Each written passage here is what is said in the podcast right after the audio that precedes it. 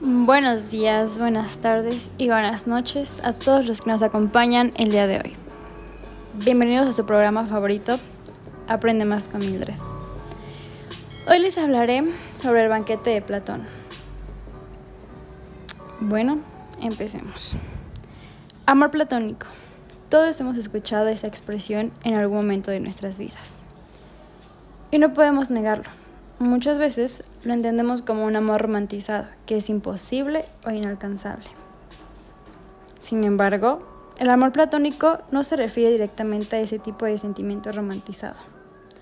De hecho, Platón, en su famoso diálogo El banquete, no define ni estipula una idea única de lo que es el amor, sino que presenta diversas historias en las que cada uno de los personajes realiza dos acciones muy específicas intentar definir lo que es este complejo sentimiento y por supuesto alabar al dios Eros.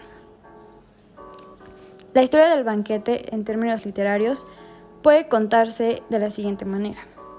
Apolodoro y Glaucón se dirigen a Ateneas, Atenas, pero el camino es muy largo y por curiosidad de Glaucón Apolodoro le cuenta en su, acompañante sobre la vez que Agatón ofreció un banquete a sus más estimados invitados, quienes eran Sócrates, Fedro, Pausanias, Eriximaco, Aristófanes, Aristodemo y Alcibiades. En dicha reunión comieron y bebieron moderadamente y porque la ocasión lo meritaba. Decidieron hablar sobre el amor y elogiar al dios Eros. Al fin de la historia, y sí, alerta de spoiler, Alcibiades revela su gran amor por Sócrates y cómo éste lo despreciaba todo el tiempo.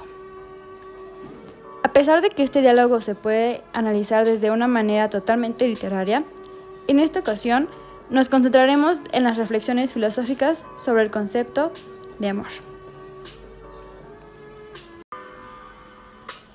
Como he mencionado anteriormente, en el banquete no se presenta una definición única de este sentimiento, sino ocho diferentes discursos y alabanzas sobre este tema tan importante. Analicemos primero el discurso de Fedro. Bueno, para Fedro, el amor es lo mejor que le pudo suceder al mundo y al ser humano, porque cuando apareció por primera vez la tierra y el inframundo, las cosas no tenían sentido y la naturaleza no contaba con un impulso creativo. Por tal motivo, el nacimiento de Eros es sumamente importante, porque entrega un sentido lógico a lo que existe en el mundo y le otorga un impulso vital a todas las cosas a través del amor. Por eso Fedro consideraba a Eros como uno de los dioses más antiguos y necesarios para la humanidad, pues otorgaba una especie de encantamiento divino a los hombres y a las mujeres, para inspirarlos a un estilo de vida virtuoso y, honroso. De hecho, en este diálogo, el personaje menciona que si existiera un ejército compuesto de amantes y amados, serían invencibles, debido a que el amante preferiría mil, morir mil veces antes que abandonar a la persona amada, viéndola en peligro y sin ofrecerle ayuda. Porque como dice Fedro, no hay hombre tan cobarde a quien Eros no inspire el mayor valor y no le haga semejante a un héroe. Incluso este discurso es ejemplificado con el mito de Alcestis y Admeto. Alcestis era la hija más hermosa de, Pelias y por tanto tenía muchos pretendientes. Al ver esta situación, el padre de la joven dijo que le entregaría la mano de su hija a quien llegara en un carro tirado por leones y jabalís.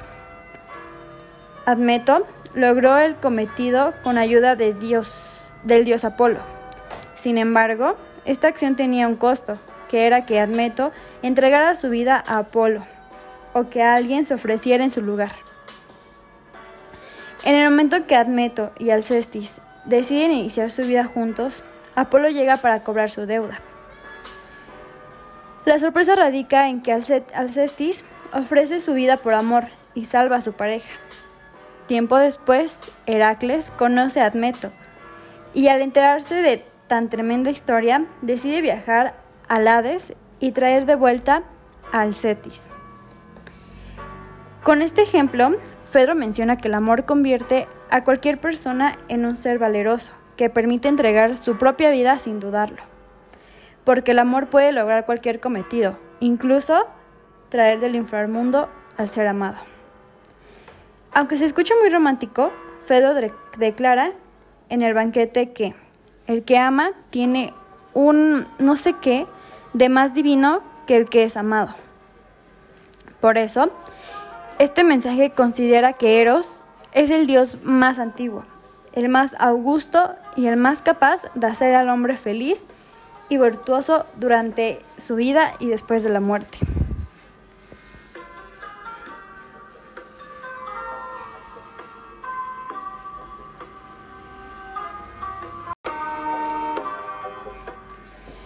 Bueno, ustedes dirán, ¿y yo qué aprendo? ¿O qué tiene interesante esto? Como lo acaban de escuchar, el amante es capaz de hacer y dar todo por el amado sin importarle qué es lo que sea, sin importarle si tiene que dar su vida, solo porque lo ama. Él lo hace por eso, porque lo ama. Entonces, hay veces que nosotros como personas no nos queremos arriesgar por otra, porque decimos, pero ¿qué tal si él no hace eso? ¿O qué tal si yo no recibo lo mismo? Ok, es entendible, pero nunca hay que esperar nada a cambio. Hay que hacer las cosas porque queremos, porque nos nacen, porque lo sentimos. Entonces hay que arriesgarnos y dar todo por las personas. Aunque no recibamos nada a cambio, solo hay que hacerlo, disfrutarlo y aprender de cada paso que vamos dando con las personas.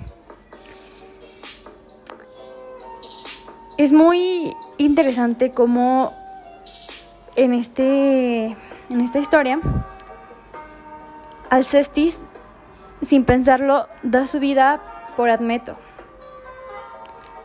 Y nosotros decimos, no, qué tonta, ¿por qué lo hiciste? Pero es amor. Eso es el amor. Dar todo sin esperar nada dar todo por la persona a la que amas. Disfrutar el tiempo que pasaron juntas. Vivir todo de una manera tan diferente y tan bonita que hasta el final eres feliz. Hasta dando tu vida por esa persona, lo disfrutas. Entonces, hay que arriesgarnos. Hay que conocer muchas personas. Hay que dar todo por esas personas. Y pues nada, solo hay que disfrutarlo y ser felices. Hasta aquí el podcast de hoy. Gracias.